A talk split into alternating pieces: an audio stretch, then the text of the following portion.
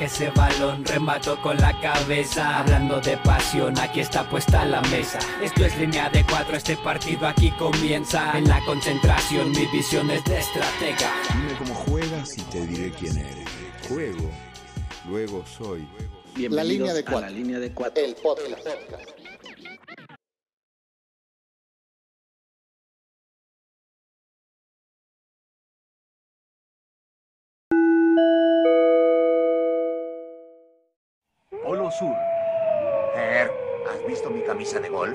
¿Qué camisa, Don? La que tiene un pequeño humano estampado en la bolsa. Ah, es hora de sintonizar a Big Man. Bien, hay que aprovechar el campo congelado. Adoro los campos congelados, en especial si tienen coliflores y espinacas. Pues a mí me gusta la tundra. Oh, Hecho. La persona promedio camina 18 mil pasos al día.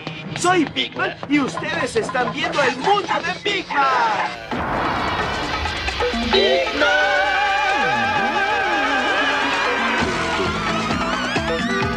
Con la participación de Alejandro Vigna, PS, Denver, Colorado. César, Ciudad de México. Gallo, Oxnard, California. Riquelme, Ciudad de México. El mundo de Big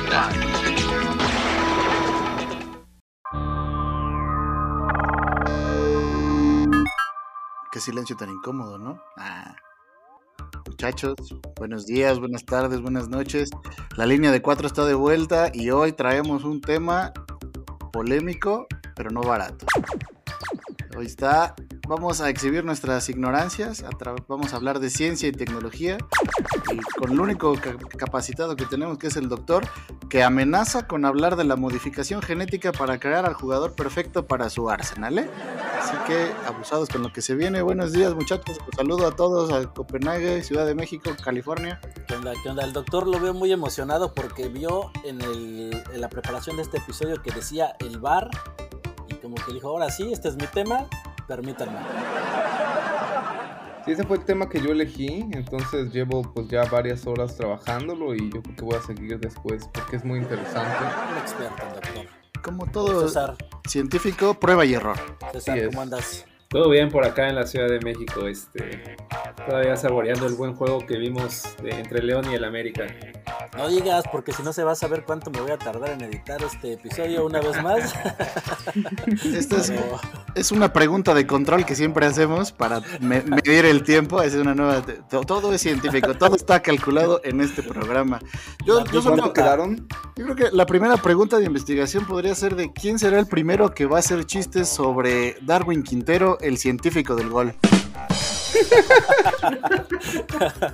Lo que sí hay que advertir, eh, si usted nota ausencias el día de hoy en la alineación de la línea de 4, es porque hicimos pruebas antidoping, entonces no vamos a decir los resultados, nada más ponga atención a quién va a hablar y quién no va a hablar, y vamos a decir, ¿no? Pero en otro tema relacionado, saludos a Cancún, feliz cumpleaños Iván, y pues ya, vamos a entrarle al tema, ¿no? Ya. El mundo de Big Man. Bienvenidos al fútbol y la ciencia en la línea de 4.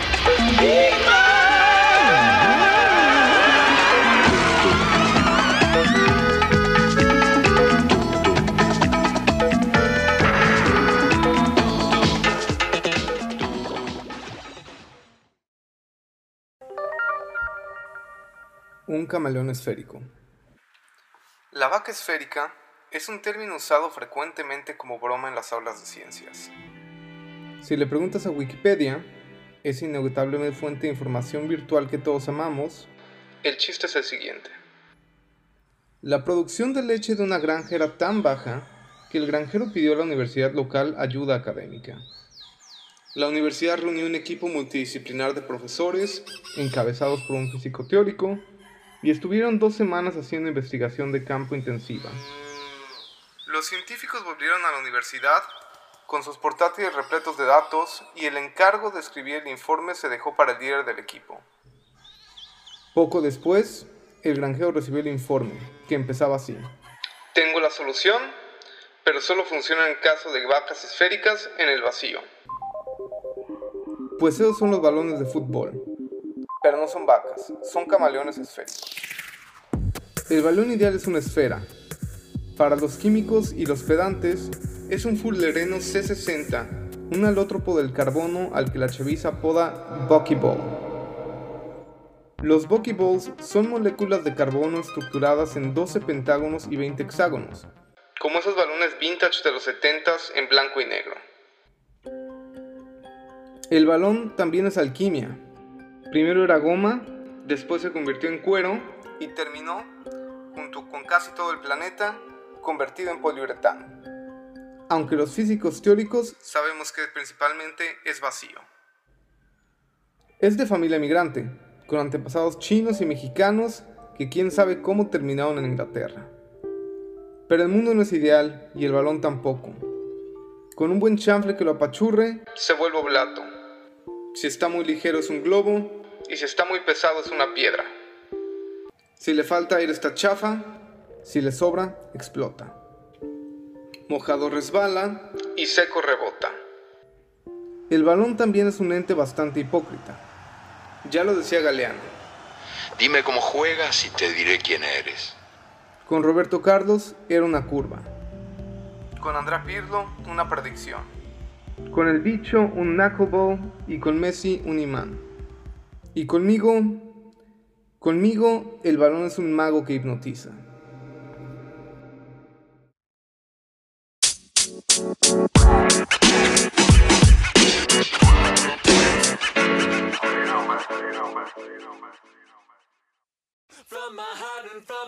Hand, why don't people understand my intention? Bienvenidos al episodio número 9. No, no, perdón, perdón, es el 10, qué pendejo. Es el 10. Concéntrate, no te pongas nervioso.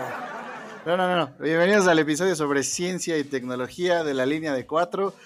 Hoy va a ser un programa muy incómodo, no sé qué vamos a improvisar, no sé cómo vamos a bromear, pero tenemos por suerte a un científico de verdad. Así que bienvenidos a El Mundo de Vigna.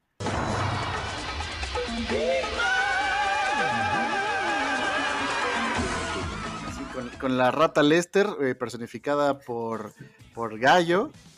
Este, yo César. César, te tocó ser Phoebe. Este, y yo soy el, pi- el pingüino del principio. Este.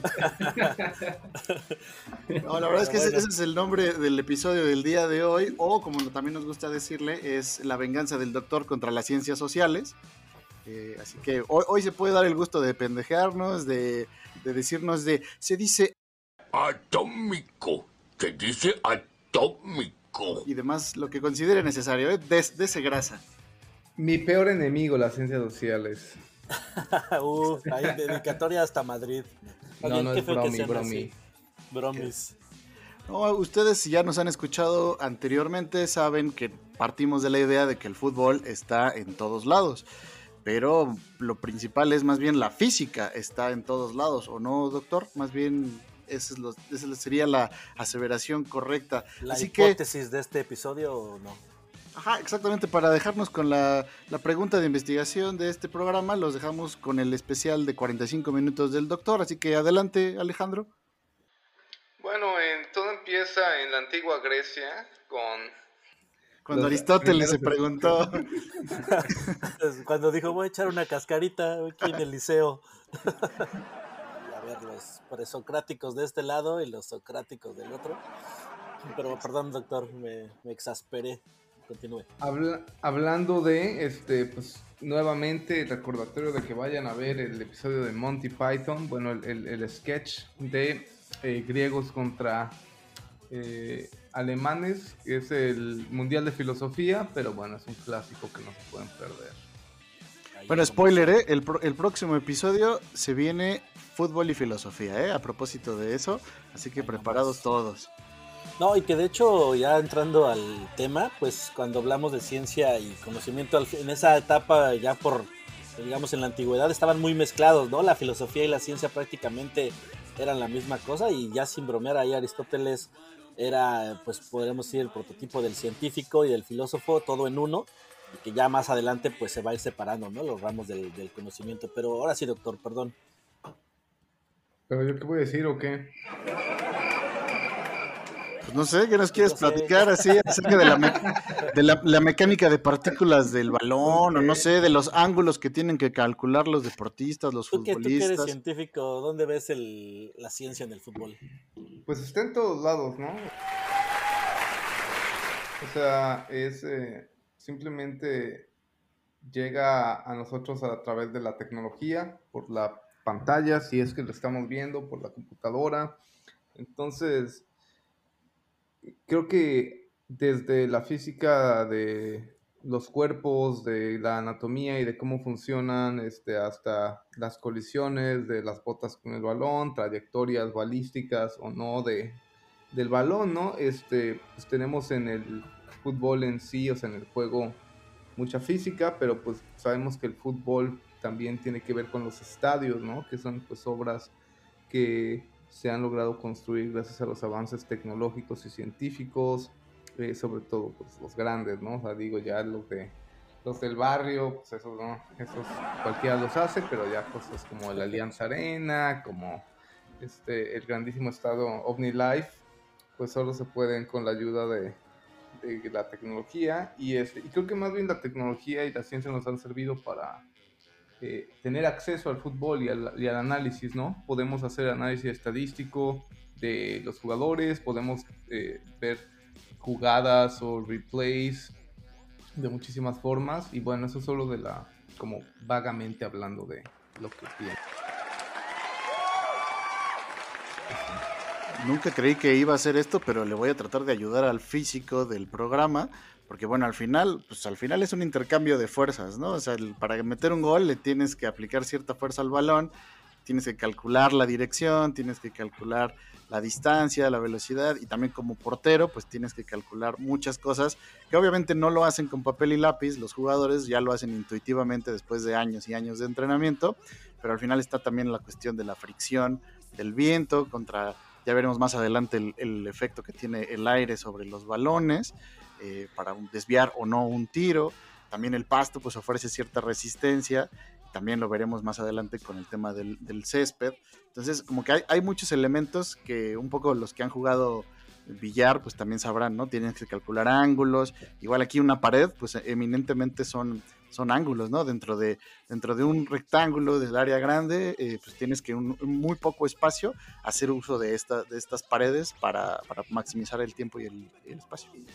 Y creo que de mis cosas favoritas de, del fútbol y de los deportes, este... Los hoyos negros, ya lo sabemos, doctor. No, no es necesario que lo diga, lo sabemos.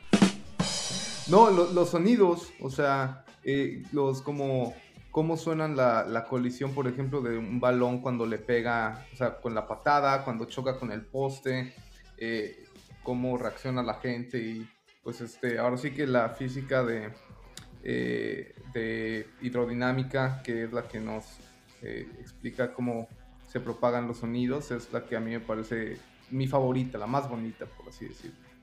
No sé si en este caso alguien no lo tenemos en, el, en los temas, pero el famoso gol o ese icónico tiro de Roberto Carlos a Francia, que aplica totalmente para casos científicos, ¿no? Para análisis con computadora de lo que de la curva, la velocidad y esto que mencionas, doctor, aplicada a este deporte que es en su base considerado por el azar. Yo, yo creo que ya para hacerle una pregunta científica al doctor, vamos a... a, mí me interesa siempre eh, saber alguien, de alguien que sí es un especialista, porque hay que decir, mucha, mucha gente que nos escucha cree que es broma, que el doctor es doctor, y no, de verdad, es doctor en astrofísica, no es un personaje que nos hayamos inventado, de verdad está en Copenhague eh, y así otras cuestiones que causan polémica y que, parecen chistes inventados por nosotros. César de verdad le va al león, o sea, no es un personaje. No mames, eso sí no sabía yo. Sí, sí. Entonces. que una mala broma que se había prolongado. no, no. No, no, eso. Sí vive en Cancún, ¿verdad? Eh, no podemos revelarlo. Su cuestión migratoria es irregular. No sabemos si es Belice o Cancún. el triángulo, ¿cómo se llama el triángulo dorado? Exactamente. Eh, no, ese está en el norte, ¿no? Pero bueno. Sí, está en el norte. No, acerca de la dinámica de fluidos, doctor, eh, ¿usted cree que el agua de riñón tiene, se puede analizar mediante la dinámica de fluidos? Yo creo que sí, es, es uno de los problemas por los cuales ese campo se abrió. Fue el estudio, querer entender el agua de riñón. Y yo creo que el agua de riñón también es fundamental para el césped de las canchas. No, además, para aventar un, un envase con agua de riñón, pues es nada más y nada menos que el tiro parabólico de Galileo, ¿no? Ahí está explicado así la, eh, el recorrido que hace para llegar hasta la cancha o el encendedor que avientan para que pegue directamente en la cabeza de un jugador del América, pues bueno, este... Ya de la, de la química del agua de, riñón mejor ni hablamos. No, no, y esto es un clásico de, la mecánica de fluidos, ¿no? El chiste es cómo puedo empapar a los demás sin que me salpique y pues todos esos temas. Y, y cómo se mantiene tibio, ¿no?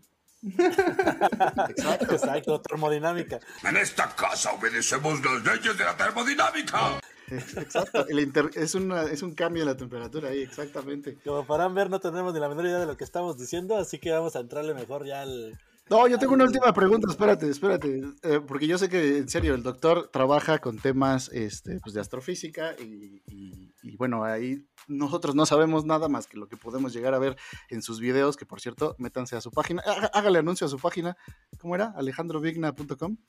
alejandrovignagomez.com. Y ese tampoco es broma, de verdad, métanse para que aprendan y no estén improvisando cosas como nosotros. Pero a ver, hablando de la, de la física de partículas, sabemos que hay partículas, antipartículas, los quarks y todas estas cosas que seguramente usted nos podrá decir. Yo nomás tengo una pregunta. ¿Cuántas de esas partículas, los eh, electrones, neutrones, protones y demás, son más grandes que los tigres? Pues yo creo que todas, ¿no? Hasta las que hasta las hipotéticas que ni siquiera sabemos si existen o y tal vez nunca se van a corroborar, pues siguen siendo más grandes que los tigres. Toma eso, Guiñac. ¡Pum, pum, pum! Pero bueno, ahora ya en serio, a ver, el doctor yo sé que trae una historia ahí que es con la que liga en los bares de Copenhague, es la sensación ahí eh, en, su, en su lugar de trabajo en Copenhague y, que de hecho es una feliz coincidencia que él tenga a bien trabajar ahí, ¿verdad, doctor? Ya vamos a hacer el anuncio completo, chingues. No creo que le retiren la beca por andar haciendo estas cosas. Creo que ya se la retiraron, o sea que mejor anuncia. Pues ni le entienden, entonces no hay problema. Sí, pero así es. Yo cuando, cuando salgo de mis arduas jornadas laborales y me dijo al bar local siempre platico la historia de los hermanos Bohr, porque Niels Bohr es pues, un científico muy famoso, es danés, fue un premio Nobel, es de las figuras eh, fundamentales de la mecánica cuántica, y, pues aparte como un, eh, personaje muy respetado, querido y admirado aquí en Dinamarca, y también por su servidor, este, tenía un fervor por el deporte rey, el fútbol cuando estaba en la universidad, él eh, jugó en el equipo de la Universidad de Copenhague y este, con su hermano eh, también jugaba fútbol y jugó para el club de fútbol de Academy Sport Club, que pues no sé si lo pronuncié bien. Eh, pero era portero y el hermano es este era, que era matemático, era un apasionado del fútbol y jugaba de centrocampista en la selección danesa y de hecho pues logró que el equipo olímpico de su país consiguiera la medalla de plata en los Juegos de 1908 en Londres.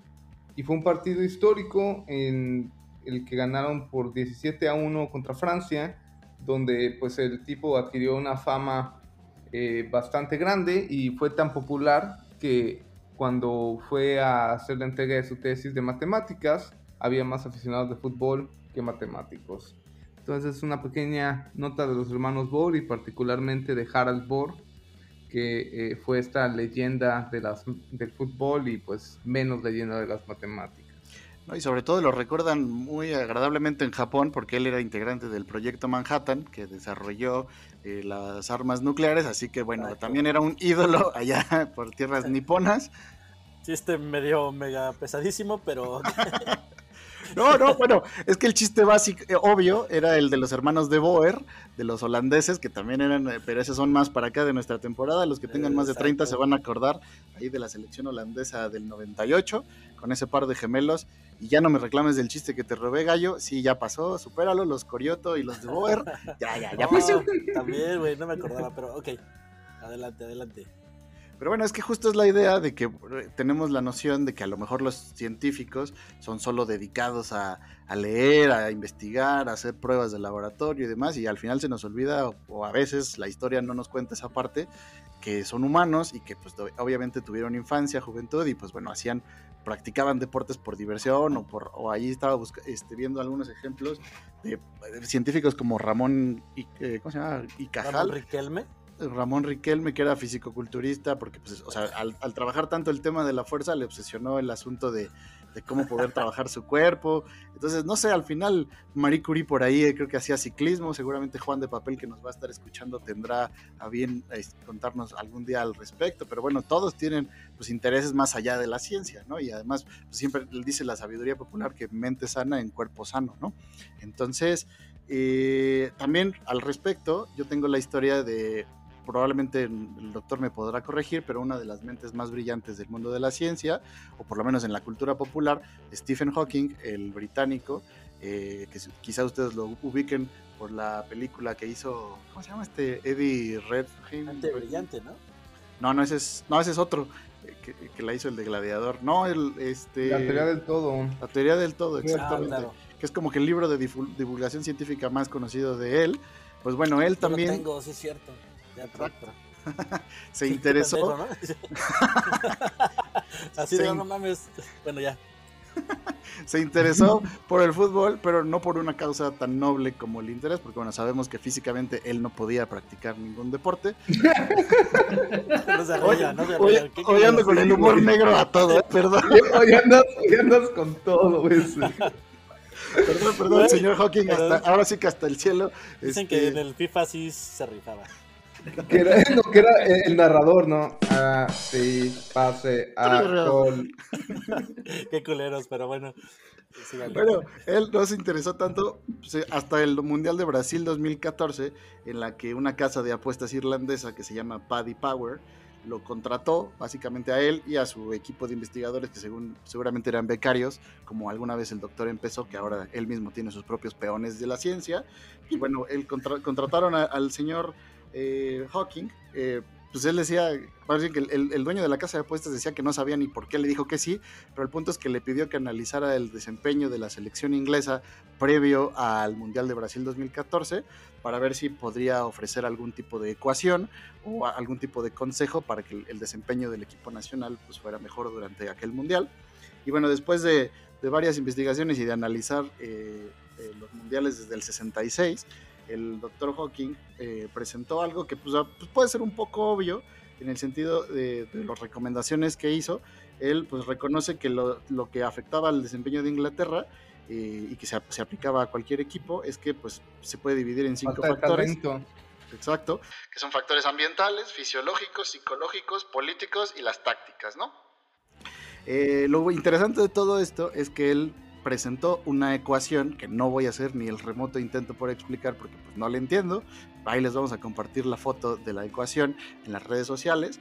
Pero bueno, él presentó la ecuación de lo que él llamaba el penal perfecto, que básicamente él, dijo, él recomendó que había que lanzar el balón a las esquinas superiores del arco, ¿ok? Pretty obvious dirían por acá, este, ¿no? Es para que sea difícil de alcanzar. Eh, y esto aumentaba la probabilidad de anotar en 84%. También los delanteros tenían más probabilidad de marcar gol, 81%, a diferencia de los centrocampistas y los defensas. Eh, también dijo que la velocidad era importante y ojo al dato, añadió que el cobrador necesitaba al menos tres pasos de distancia hasta, hasta el balón para alcanzar la posición ideal y quienes lo hagan con menos distancia disminuyen su efectividad 57%. Y eso lo menciono por esta moda ahorita que está entre la selección mexicana, sobre todo de Luis Romo, Orbelín Pineda o Córdoba, que tiran los penales sin impulso y que a mí por lo menos como aficionado me ponen los nervios de punta, porque justo eh, uno intuitivamente al haber jugado sabes que si no tomas vuelo no le vas a pegar con la misma fuerza o con la misma colocación, pero bueno, ya ahí a algunos les funciona, a algunos otros como, ¿quién hace el, brinquito este ridículo? Pulido, ¿no? Es el más famoso en ah, México. Sí. Que bueno, ¿Y, son técnicas. se, acuerdan de Cuauhtémoc, como todo el vuelo que tomaba? Exacto. 15 pasos. Yo creo que eso es a la inversa, ¿no? O sea, como que buscas confundir al, árbitro, al árbitro, al portero, a partir de que no es tan larga la carrera que no sabes en qué momento le va a pegar y en qué momento va a venir el impacto. Pero bueno, el resultado de lo que presentó el doctor Hawking, eh, además, en resumen, concluyó que Inglaterra debía vestirse de color rojo, porque esto aumentaba sus posibilidades de ganar 58%, hablando estadísticamente de los resultados que había tenido. Eh, debía jugar con una formación de 4-3-3, es decir, el doctor Hawking era un conservador, eh, y debía el partido comenzar por la tarde y evitar a los árbitros de América del Sur. ¿no? Este, esas fueron sus recomendaciones. Eh, lo curioso es que uno, al, pasar de los años, y revisa los resultados de ese mundial para Inglaterra, pues bueno, veamos. Perdió con Uruguay e Italia y empató con Costa Rica en todos los juegos vistiendo de blanco, lo que llevó a la eliminación de la selección inglesa en aquel mundial. Así que si van a ignorar a un premio Nobel de la física, bueno, no creo que nunca ganó el premio Nobel, ¿verdad, doctor? No, no, es premio Nobel. Bueno, pero pues, a un gran divulgador científico y a uno de los hombres que más han cambiado la teoría física eh, y astrofísica del mundo, pues, pues por lo menos escúchalo tantito, porque él les dijo claramente que había que vestirse de rojo, como roja es la playera que trae el gallo en este momento. De mis Deftones de toda la vida. Sporting Deftones exactamente, cómo ven esta historia. Pero bueno, hay, hay aplicaciones también de la ciencia y de la estadística, pues ya no hecha por científicos este, eh, universitarios, académicos, sino también hay, hay académicos en el fútbol, ¿verdad, Gallo? Así es, y yo creo que el caso más emblemático, uno de nuestros favoritos, es el de Marcelo Bielsa, quien es apodado como el loco, para quien no lo conoce, él fue entrenador, bueno, jugó fútbol en Newells, jugó muy poquito, parece que como tres años básicamente le cortaron ahí las alas muy rápido, pero eh, su pasión por el fútbol es, fue tanta que decidió estar eh, involucrado al fútbol y después a una temprana edad se convirtió en un, entrenador con métodos muy innovadores para su momento que lo definen como una persona realmente meticulosa y obsesiva al grado de que su apodo pues es el loco, el loco Bielsa. Eh, pues para que nos demos una idea de lo que el loco, por qué este entrenador es tan diferente o tan peculiar, eh, un periodista cuando tomó la selección, le dieron la selección argentina en el 98, narra que para prepararse a su nuevo encargo se encerró en un rancho por allá en Inglaterra, en una pequeña mansión, y le llevaron más o menos, estamos hablando de 1998, 1200 videocassettes, o sea, una biblioteca entera en ese momento, pues todavía no estaba la tecnología tan avanzada, pero se la pasó viendo partidos de fútbol prácticamente todos los días. Y lo que Bielsa hacía es que veía los juegos, los dividía en segmentos de 5 minutos.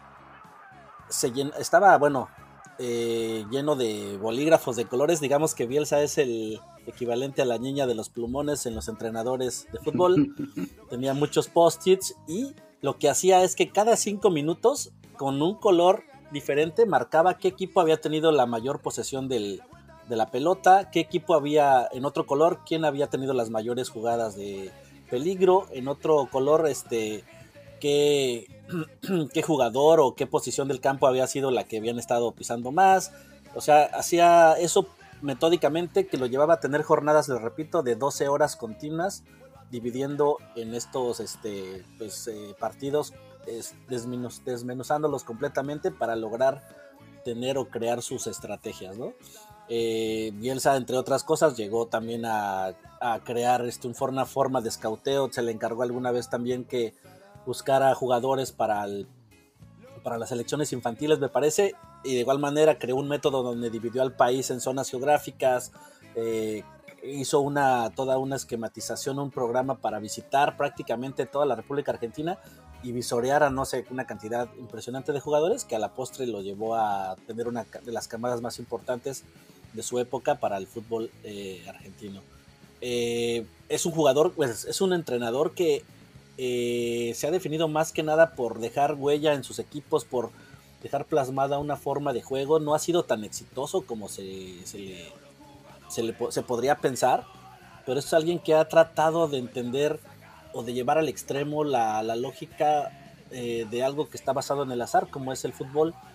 Y eso para muchos ha sido muy, muy criticable o es un poco eh, extraño o obsesivo, ¿no? Es, es un tema ahí muy discutible donde podríamos caer en el, en el debate de si el fútbol tiene que ser analizado a ese extremo, tiene que ser este, llevado a una a la búsqueda de sus causas, de entenderlo racionalmente, o simplemente es un deporte que debe ser eh, disfrutado y llevado a la, a la apreciación. A mí lo que me parece muy interesante del caso de Bielsa es que justo es como el método científico aplicado al fútbol, ¿no? A algo que muchas veces nos dicen que es el opio de los pueblos, que nada más está para distraer y bueno, también tiene aplicaciones prácticas y bueno, este señor, a través de la observación, se, se basa todo su método de entrenamiento, que es, es famoso por prácticamente explotar físicamente a sus jugadores. Los equipos del Loco Bielsa son famosos por no dejar de correr nunca y eso se logra con un entrenamiento pues muy intenso, que muchas veces lo acusan ahí de, abuso físico, pero bueno, al final muchos jugadores están muy agradecidos con él gracias al, nivel físico y óptimo que los hace alcanzar con los entrenamientos, que también habría que decir que no lo ha dejado exento de algunas polémicas. Eh, hay una serie en Amazon que se llama Take Us Home, eh, que es sobre mi Leeds United, eh, que narra cómo el Bielsa lleva al Leeds desde la segunda división hacia la Premier League y hay un episodio dedicado a un escándalo que le llaman el Spygate, en el que él justo estas visorías que hace de los equipos contrarios, que en Argentina, en Sudamérica, incluso en México es muy común de ir a ver a los equipos rivales y tomar notas y tomar apuntes y hacer todos estos cálculos que ya nos contaba Gallo, pues bueno, en Inglaterra fue como todo un escándalo porque bueno, lo acusaban de espionaje y entonces eh, muchos pedían su cabeza y demás.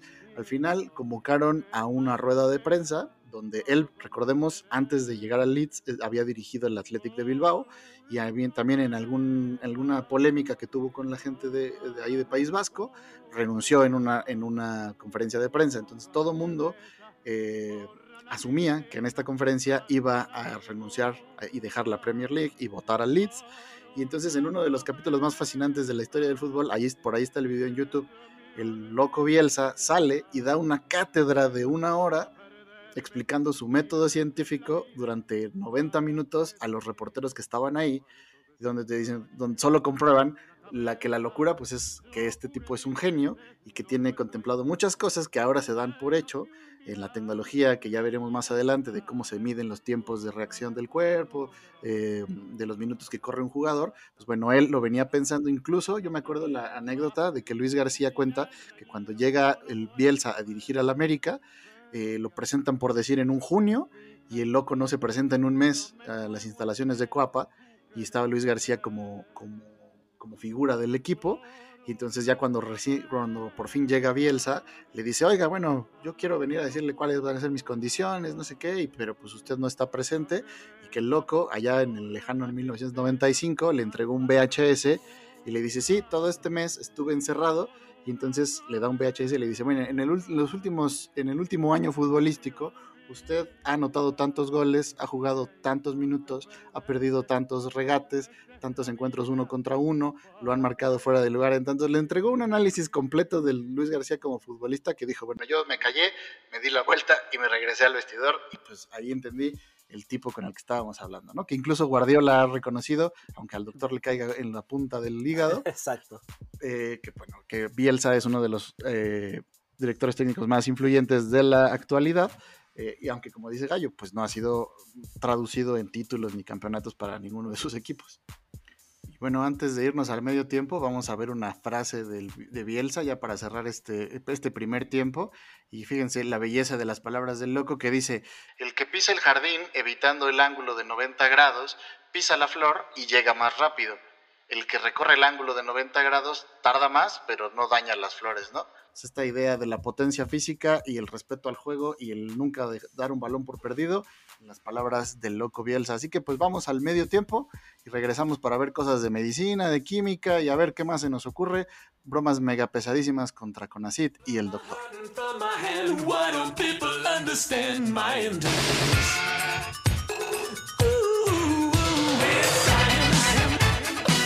La línea de cuatro, el mejor podcast para hacer el quehacer.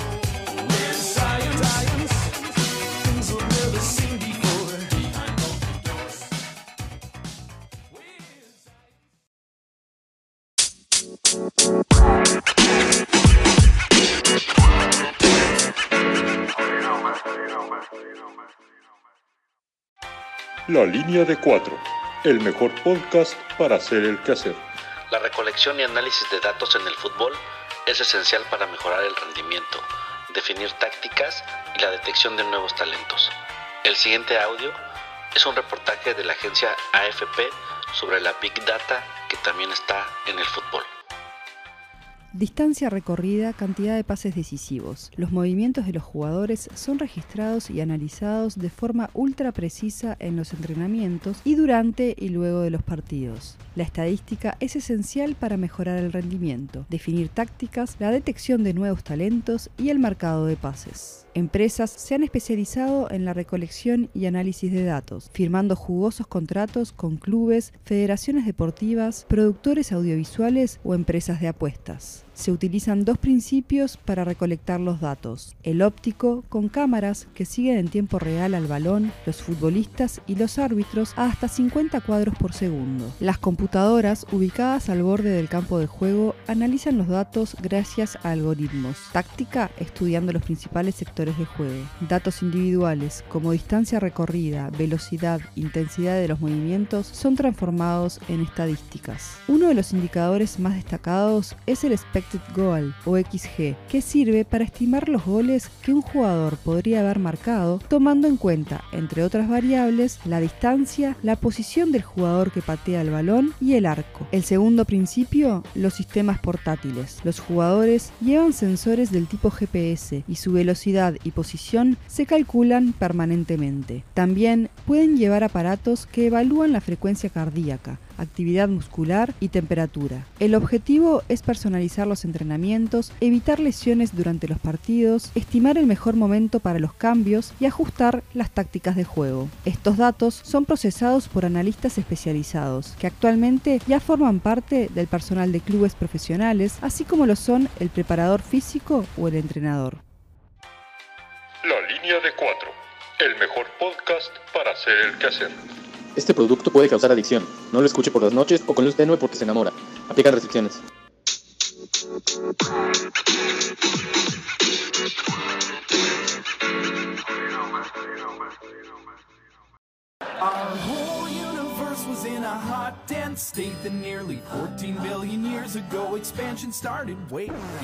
Bienvenidos a la segunda mitad de este encuentro entre ciencia y tecnología, entre puro científico social y nuestro astrofísico de cabecera, el doctor Vigna, que hoy regresó a la alineación. Está haciendo una celebración así como campeón. Lo que no hace su Arsenal, él lo hace en las canchas de Copenhague y en los laboratorios de aquel frío país. Pues ya escuchamos el medio tiempo, ya saben, ahora aprendieron algo más sobre ciencia, eh, pero vamos a entrarle a la segunda parte, ¿no? ¿Qué les parece si empezamos con química? Uno no pensaría que la química tenga que ver con el fútbol, por lo menos de primera instancia, pero ya que uno se pone a pensar, pues, pues todo está, todos somos compuestos químicos, evidentemente, entonces el fútbol no se escapa de ello. Y a ver, ¿quién, quién, quién se le ocurre el primer elemento de fútbol y la química? Pues uno, y que es el más importante y el primordial para el fútbol, que es el balón. Eh, la química ha, dado su aporte en, este tema. En los primeros años de la historia del fútbol, los balones estaban hechos de cuero, un material muy pesado que hacía el balón este, duro, eh, de esos balonados que seguramente sí dolían hasta el alma. Y con el paso de los años, bueno, los materiales fueron eh, haciendo más ligeros, precisamente para que el balón tuviera un mejor eh, pues sí, podríamos decirle desempeño dentro del campo para que corriera mejor, para que rodara mejor. Y hoy en día, pues eh, los balones están hechos de diferentes materiales que además de, hacer que el balón corra mejor, eh, también tienen otras funciones como por ejemplo el hecho de que haya agua en el campo no le afecta ya al balón, ¿no? O sea, hemos visto hasta partidos, sobre todo en Europa, se da mucho el caso de que se juegan varios partidos con nieve, bajo nieve, y el balón no tiene ningún problema para rodar. Los materiales que hoy se utilizan está el poliuretano, que es un polímero ah, obtenido a partir de bases hidroxílicas combinadas con disocianatos. Y bueno, esto, esto, este material hace que el balón tenga una mejor adición al césped. Y bueno, con esto los futbolistas cada vez, para los futbolistas cada vez es más fácil pegarle al balón, ¿no? Con, con ese tipo de baloncitos. Eh, y de los balones también es interesante porque está en la química este eh, componente, bueno, es este un eh, bueno, es una molécula de carbono que se llama fureleno. Si no lo conocen, ahí lo pueden googlear y ver. Y tiene forma como de fútbol. De hecho, en inglés se llama Pokeball y son estos eh, pentágonos y con hexágonos que están ahí medio conectados y les pueden echar un ojillo. Se ven muy simpáticos y nos recuerdan esos balones de caricaturas. Ahí está el doctor salvando este programa con sus conocimientos científicos. Muchas gracias por esa atajada. Estábamos a punto de hacer esto todavía más aburrido hablando de disocionatos y demás cosas. Oye, pero también pues para que veamos que no todo es nada más el diseño del balón, ¿no? Que, es, pues, es histórico así, los balones tango y demás. Pues, ¿cómo se llamaba el de Sudáfrica que se quejaban que, que se movía mucho con el aire? No me acuerdo cómo se llama. Ah, sí, ya. Bueno, pero el punto es, o sea, cómo la... Tiene un nombre horrible, ¿no? También. Ajá, la tecnología, cómo tiene que considerar todos estos factores y desde luego pues está el, ma- el material. Y a ver, alguien, se- pues ya que estamos en el terreno de juego, la cancha pues también puede ser, eh, puede llevar tecnología, ¿no? Se Sí, llamaba, es muy interesante. perdón, se llamaba Yabulani. Ah, sí, claro. balón. Claro, sí, cierto, sí, cierto. Grande. Yo no me acuerdo de las Bubucelas. Ah, O del también, Waka claro. Waka. y de Shakira, sí. Guaca, guaca. Pero entonces, ¿qué? ¿Del césped? ¿Qué nos iba a decir, doctor? Sí, que el césped es otra parte también interesante de, de, es, de lo que es el... Pues el fútbol y la química, porque tenemos pues césped natural y sintético. Con el césped natural eh, tenemos eh, que cuidarlo mucho y se tienen que usar eh, abonos para lograr obtener este, la calidad y cantidad, pues hasta el color, ¿no? Del césped que querramos. Y por ejemplo, se pueden usar cosas como fósforo, potasio, eh, magnesio, azufre, etcétera, para tener combinaciones que no sean solo caca de borrego, que es todo un clásico. Y es también pues el concepto sintético que no era tan popular antes, de hecho estuvo prohibido en los 80s y los 90s eh, por la FIFA, ya que pues había lesiones por abrasión y creo que a los que nos ha tocado a veces jugar en canchas de fútbol sintético chafa, pues lo, lo hemos sufrido con una barrida o con una caída, pero ya en, los, eh, en la actualidad eh, se ha mejorado mucho la tecnología y pues actualmente eh, muchos estadios ya de los grandes y clubes de calidad mundial están usando eh, pasto artificial, ¿no? césped sintético y no sé si ya en un futuro esto vaya a ser la norma o todavía vaya a quedar ahí un lugarcito que no sea solo por romanticismo hacia el césped natural. Oye, pero los, los estadios además también tienen tecnología porque pues, hay estadios, recuerdan el Mundial de Alemania, donde la cancha sal- se salía del estadio así con cierto mecanismo en la parte de abajo donde la sacaban para que le diera el sol, porque era un domo, entonces sacaban como que a orear la cancha y luego la volvían a meter para que, para que estuviera el pasto en óptimas condiciones, obviamente un pasto natural, pero pues así hay, hay varios estadios, sobre todo en el primer mundo, ¿no? En, en la deportiva ahí este, de nuestras colonias respectivas, pues no, este, con, la, con cal nos damos por bien servidos, pero bueno, también, también ahí hay tecnología. Doctor, y con estos elementos que acaba de mencionar, nitrógeno, fósforo, potasio, ¿es posible hacer Blue Met? Pues eso ya lo dejaremos para el podcast de esparcimiento social. Las drogas y el fútbol. Química. O lo que es lo mismo, el especial sobre Maradona. Eh, y también vamos a mencionar la química No que se lo tienen. pierdan temporada 3. También vamos a mencionar la química que hay entre los delanteros, así eh, Luis Suárez y Cavani, este, el Pony Ruiz con Jared Borghetti, ¿no? También es importante ahí esas O las relaciones tóxicas, las relaciones tóxicas. como la del Barça y Messi. Ex- Por Exacto. ahí un par de ejemplos más. Eh, a ver, Pero- chistes moleculares en la línea de cuatro. Y a ver, bueno, entonces, Gallo, algo, ¿eh? algo, más, algo más que te ocurra de, de química y fútbol, mi buen Gallo. No, a mí se me ocurría el elemento mágico que pues tiene que ver más con la ciencia que con otra cosa, que es este spray que le ponen a los jugadores cuando se caen, que se supuestamente se lesionan, donde hay una anécdota no muy chistosa, o el agua mágica de que traen los este los utileros, como en ese caso se acuerdan de la el ejemplo del Mundial del 90, me parece entre Bra- Brasil y Argentina cuando supuestamente se les dio ahí eh, un, un líquido extraño a los seleccionados brasileños y que Argentina termina la postre pasando a la semifinal, me parece, en aquel, en aquel partido. Pero no sé si querías comentar, este BC, del tema del spray en concreto. Ah, bueno, sí, todos hemos visto, eh, en algunos casos a mí también me tocó que alguna vez me echaran ese spray eh, que te enfría la pierna de una manera este, que no sabes si te está ayudando o te está, o te está queriendo cortar la pierna, pero bueno, ese pues, también es un elemento tecnológico, ¿no? Es, es un analgésico básicamente que está hecho de cloruro de etilo, que está en esta lata eh, de aire comprimido, en el que pues esto es altamente volátil y entonces la sanación se basa en que esta molécula se evapora al contacto con la piel, eh, enfría, enfriando esta zona... Eh, del cuerpo que esté afectada por la patada de algún delantero del León o defensa del León, por mencionar algo, ¿no? Y haciendo que pues los receptores de dolor de la pierna pues pierdan sensibilidad y eso te da un alivio temporal, ¿no? Eh, y también es similar a lo, como dices, el agua de los utileros, que esa historia que cuentas fue Bilardo, el técnico, en el que siempre lo han acusado de que le echó algo a los brasileros, eh, pero también es cierto que, por ejemplo, en la Liga Mexicana es típico ver a un, a un jugador de León tirado, donde le dan, hace unos buches, unas gárgaras de agua y milagrosamente vuelve a caminar, ¿no? Como Lázaro. Como Tecillo. ¿Cuáles ahora sus jugadores del León César? No me acuerdo El Puma, maldito. No, en el León no tenemos esas malas mañas, amigos. La verdad que eso, eso son mañas americanistas, ¿no? Sí, sí, sí.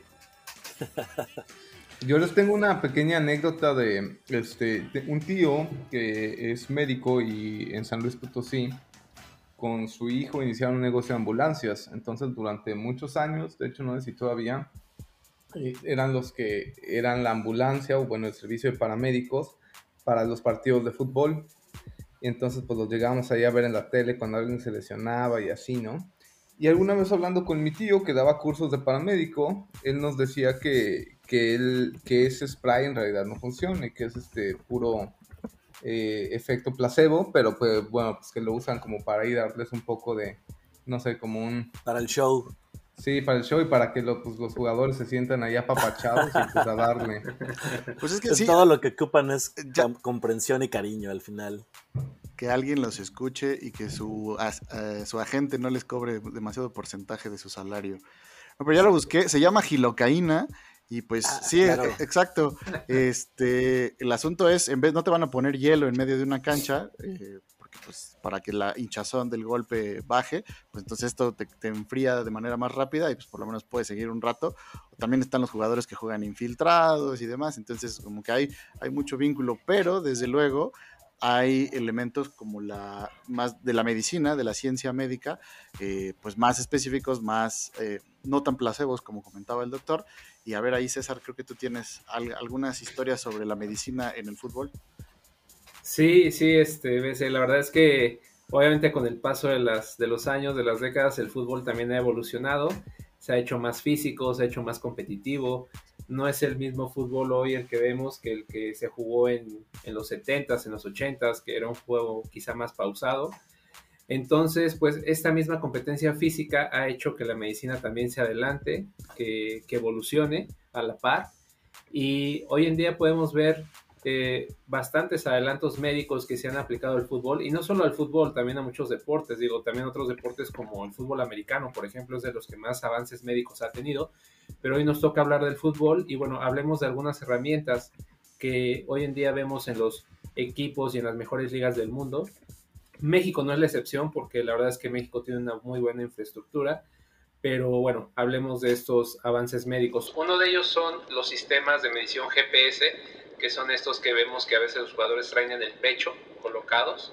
Eh, estos dispositivos pues, no solamente tienen eh, la función de medir el rendimiento del jugador, sino que también ayudan a saber algunas estadísticas como eh, el ritmo de su recuperación, su frecuencia cardíaca y sus pulsaciones.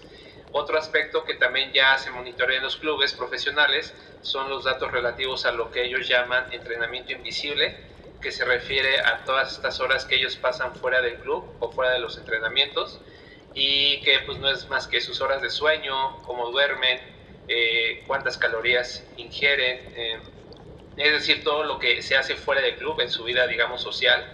Eh, otra cosa que se les mide también es el pH y la sudoración. Y bueno, también como parte del monitoreo médico está esta situación que ahorita hablábamos del pasto, ¿no? o sea que, que los, los, clubes ya también tienen como un área que se dedica a analizar el pasto, el tipo de pasto en el que corre el jugador, la humedad en la que se va a jugar y la velocidad en la que corre el futbolista por, por el esfuerzo que lleva a cabo. ¿no? Eh, quiere, quiere decir que todos estos datos se recopilan y hacen que cada jugador ya tenga como una ficha personalizada, o sea, ya no es como antes, que quizá en el América, en el Cruz Azul de los 70, de los 80, todo el equipo recibió una misma atención médica, sino que ahora la atención es personalizada, es por cada jugador. Entonces esto beneficia al jugador en cuanto tiene alguna lesión, hay, un, hay una recuperación mucho más rápida. Eh, ahora vemos que una ruptura de ligamentos, por ejemplo, no acaba con la carrera de un jugador, ¿no? o sea, ya, ya no es como antes. Eh, también una operación en la rodilla, pues puede tardar quizá 3, 4 meses fuera del jugador, pero una vez que regresa puede retomar su, su ritmo, su nivel futbolístico. Y otra situación que ya también se cuida bastante es el tema psicológico. Eh, es una atención integral, ya no se limita nada más a lo físico o a lo médico, sino ya también a lo mental, a la, a la salud mental, porque muchas de estas lesiones que han sido muy duras para varios jugadores les quita seguridad dentro del terreno de juego, entonces ya también se les brinda, se les brinda perdón, esta atención psicológica y obviamente de nutrición. Aunado a esto, también hay muchos jugadores que son o pecan de, profesionalismo y contratan también ¿no? entrenadores personales o nutriólogos personales que más allá de lo que les dé el club, también ellos tienen un tratamiento específico. Y bueno, eh, todo, todo este adelanto médico ha servido para evitar varias lesiones o patologías, pero hay un tema que queda pendiente y este tema es el tema desafortunado de los ataques cardíacos, que también en los últimos años ya hemos visto con, con más regularidad, desafortunadamente.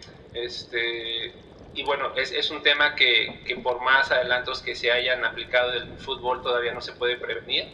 Eh, hemos visto a jugadores a veces morir en la cancha eh, el último caso es este jugador eh, de Dinamarca, Christian Eriksen, eh, que vimos que, se desvaneció en, plena Eurocopa.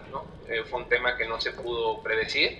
Hoy los médicos hablan de que se está trabajando en alguna técnica o en alguna estrategia para, para predecir este tipo de, ataques cardíacos que también deriva de que el nivel de competencia ha incrementado y que los jugadores hoy se exponen a un alto rendimiento. Un tema que, que, no me gustaría dejar pasar en este tema de los adelantos médicos es que eh, es un tema pendiente en el fútbol femenil, o sea, eh, todos estos adelantos médicos se han aplicado para el fútbol varonil y, y, se ha aplicado la máxima tecnología para el fútbol varonil, pero, pero no así para el fútbol femenil, o sea, no se cuentan con unos elementos o con los mismos adelantos, toda vez que la anatomía de hombres y mujeres es distinta, entonces tendría que aplicarse eh, diferentes métodos. Hace, hace no mucho que tenía la oportunidad de platicar con Marion Reimers, me decía que... Ahí nada más, ¿eh? En el fútbol... Humildemente, por cierto.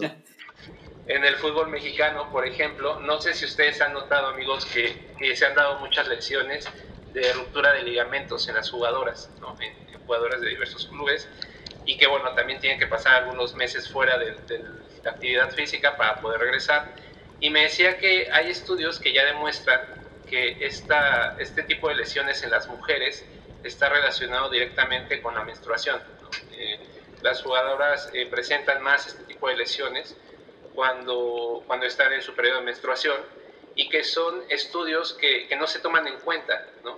en, en, los clubes profesionales hoy en día y que, y que de alguna manera será un tema que también deberá de ir aplicándose a las mujeres para que bueno, ellas también puedan eh, desarrollarse plenamente dentro del fútbol. Entonces esperemos que pronto estos adelantos médicos también empiecen a aplicarse a las mujeres en el fútbol femenino. Que bueno, nada más ahí para hacer el anuncio, eh, eh, sí, una compañera de nosotros en el Crack Letter, ese, el newsletter colombo mexicano que distribuimos los de la línea de cuatro cada mes, sí, sí, sí se trató el tema de ahí de los, esos días del mes en el deporte y creo que nos señalaba a Patu que justo era la selección de Estados Unidos, evidentemente la multicampeona del mundo, la que mejor hace sus entrenamientos con base en los ciclos menstruales de sus jugadoras para prevenir justo esto que dices. Sí, sí, sí. Doctor, ¿ya se suscribió al Crack Leather, doctor? Todavía no, pero lo hacemos ahorita terminando la sesión. qué infame, ¿eh? qué infame, doctor. Pero bueno, síguele, César, por favor. Esos son amigos y no pedazos, muy bien. Yo no les voy a mentir. Amigo. No podemos solapar esas fallas, señoras y señores, por favor. Por favor. Y bien, este tema, este tema de la medicina o de los avances médicos se relaciona directamente con el tema de la edad de los jugadores. Eh, antes, Eso le interesa a toda la alineación de la línea de cuatro, ¿eh? Perdón. sí, sí, sí. Justo, justo nos encontramos en la etapa del retiro, ¿no? Estamos ya, estamos catalogados como jugadores veteranos. Este, antes se tenía o se sabía que los jugadores que pasaban de los 30 años, pues ya iban en decadencia, ¿no? Eh, tanto su nivel futbolístico como su potencia, su velocidad. Y pues era normal ver que un jugador se retirara a los 33, 34 años. Hoy en día vemos a jugadores de 35 años en adelante jugando a su máxima capacidad y esto se debe precisamente a que los adelantos médicos les han ayudado a superar esas lesiones fuertes que han tenido y, y, les han ayudado a que recuperen su nivel. Esto precisamente que hablaba, ¿no? O sea, no solamente son las terapias físicas, sino las terapias psicológicas que los ayudan a, a ponerlos otra vez eh, bien eh, psicológicamente y que recuperen su nivel futbolístico y que estén en su mejor momento pese a que tienen 35 o 36 años. Ahora, hay una cosa que, que, es así, no se puede evitar por más adelantos tecnológicos y médicos que haya. La muerte. Todavía, espérense. Y, y, que se llaman fibras musculares. O sea, to, todos los seres humanos tenemos estas fibras musculares. Estas fibras musculares de contracción rápida son las que nos dan potencia para correr, por ejemplo. Entonces, estas, cuando pasamos de los 30 años, son las primeras que se nos van acabando, son las primeras que se van desgastando.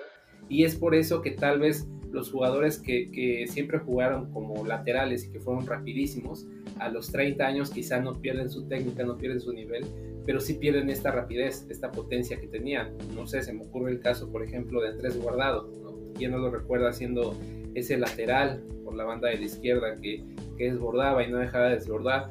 Conforme fue llegando clásico, a los 30... Casi, es el clásico caso de la transición de, por ejemplo, laterales o eh, volantes exacto, a, exacto. a centro delantero, ¿no?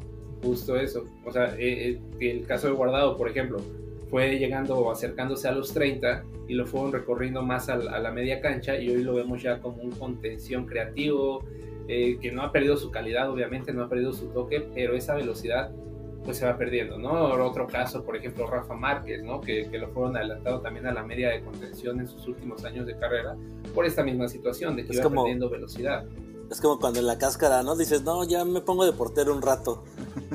Sí, sí, sí, y justamente, y justamente por eso son los porteros los que tienen una carrera más longeva y a los que se les acaban menos esas fibras o se les desgastan menos esas fibras y que por eso vemos hoy a, a porteros, por ejemplo, Buffon, que tiene 44 años, ¿no? Y que sigue activo. Entonces, eh, pues sí, digo, por un lado, eh, todo este adelanto médico ha ayudado a que la carrera de los futbolistas pueda ser más larga, pero por otro lado también hay cuestiones anatómicas que no se pueden detener con nada y que pues sí van desgastando al jugador y que pues sí te van haciendo perder como esta capacidad física.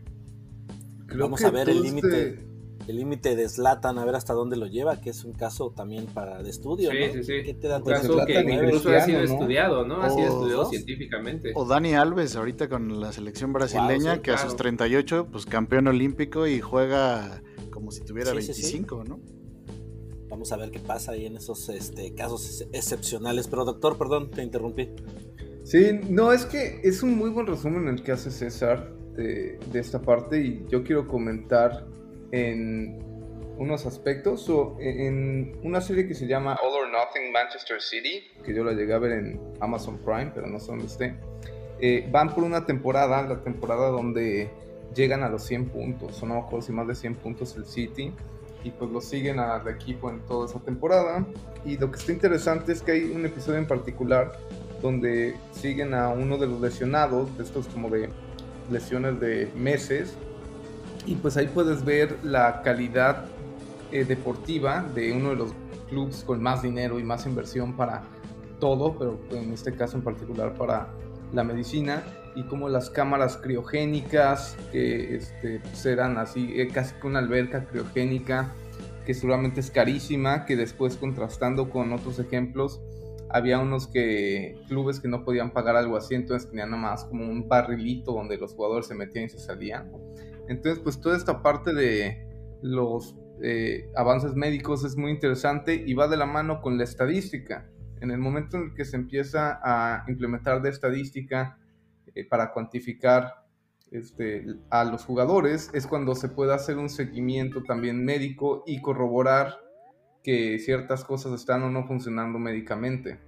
Entonces yo creo que la incorporación seria de la estadística en el fútbol, que creo que viene a principios de los 2000, tal vez incluso finales de los 90, ha sido también un parteaguas para todos estos fenómenos de medicina.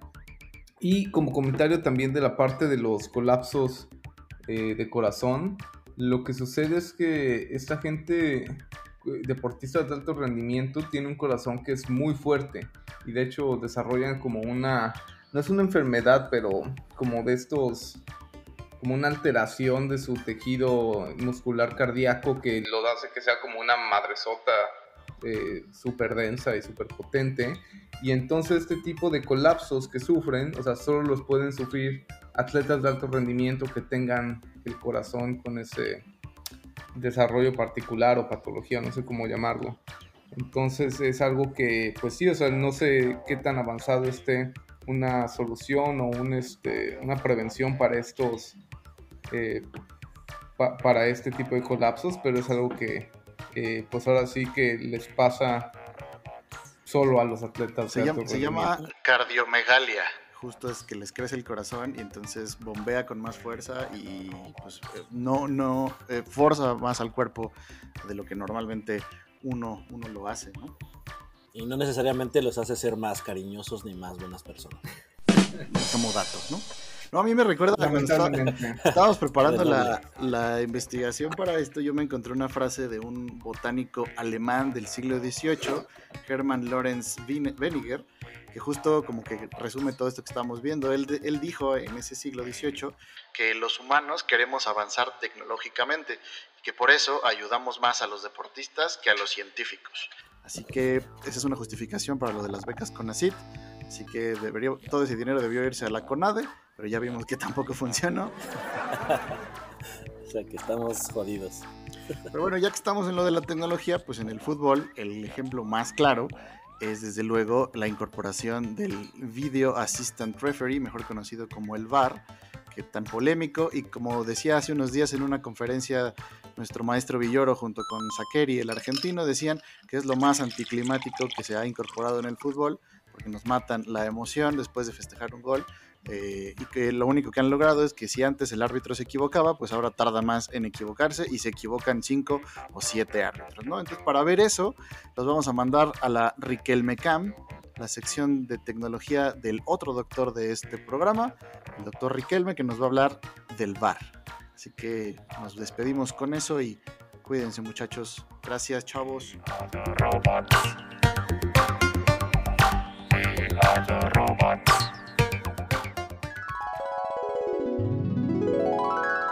Nos encontramos aquí en la Riquelme Cam, o lo que es lo mismo en el laboratorio del segundo doctor de este programa, quien nos va a hablar de algo muy interesante.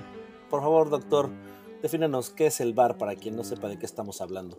Pues mira, cuando hablamos del VAR hablamos eh, del árbitro asistente de video, que es un instrumento que ha despertado, e inspirado tantas críticas como apoyos eh, consiste en un sistema de videoarbitraje que se utiliza en el fútbol para revisar las decisiones tomadas por el árbitro principal a través del uso de imágenes de video y auriculares para la comunicación. El VAR, como bien eh, nos dices Gallo, pues fue creado para minimizar los errores humanos que causan una influencia importante en los resultados de los partidos de fútbol. Pero dígame, doctor, ¿será que estamos llevando el panóptico de Jeremy Bentham al fútbol? Es decir, este mecanismo o dispositivo de control y vigilancia que usa Michel Foucault en su libro Vigilar y Castigar, ¿se está aplicando al fútbol? Pues ese es uno, de los argumentos que, por los cuales se critica. Sin embargo, considero que reduce de manera importante la, discrecionalidad que, se da en, los partidos. Eh, y la manera en la que pueden impactar en, los resultados. Digo, uno puede recordar sin duda pues, la, mano de Maradona, que al final determinó que, Argentina pasara a la siguiente fase y quedara eliminada Inglaterra. Podemos recordar el, el auténtico hurto que sufrió España en el Mundial de Corea precisamente ante la selección coreana, donde la localía pues llevó a que eh, las decisiones arbitrales beneficiaran de manera eh, escandalosa, clamorosa a, España, digo a Corea, y también tenemos el, el, caso de la final de fútbol en, en Inglaterra 66, donde pues todavía un gol polémico pues determinó que Inglaterra fuera campeón del mundo, ¿no? Entonces, ¿hasta qué punto este, podemos considerar que esto ya es una eh, supravigilancia que, este, que va a ralentizar los partidos o que le va a quitar emoción?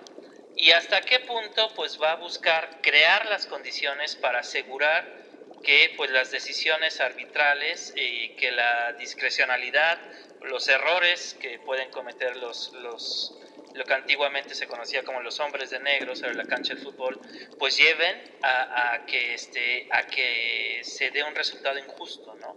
Entonces, ese, ese es el centro de la disputa. Estamos ahí, o somos víctimas de la tecnología o nos beneficiamos de su uso, ¿no? Y en este caso, pues el fútbol es una situación emblemática sobre esto y el uso del bar. Esto ha sido la Riquelme Cam. Agradecemos al cuasi doctor Riquelme por estas eh, reflexiones. Y ya para cerrar, ¿qué le parece si nos hace el favor de citar a su colega, el único astrofísico en el mundo de los podcasts en español que habla de fútbol? Adelante, por favor. Somos orégano en el gran pozole del universo. Alejandro Vickman.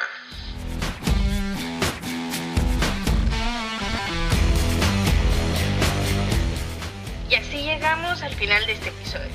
Muchas gracias por escucharnos. Recuerda suscribirte al Crack Letter y seguirnos en WordPress, Facebook, Twitter, Instagram y YouTube. Arre pues, hasta la próxima.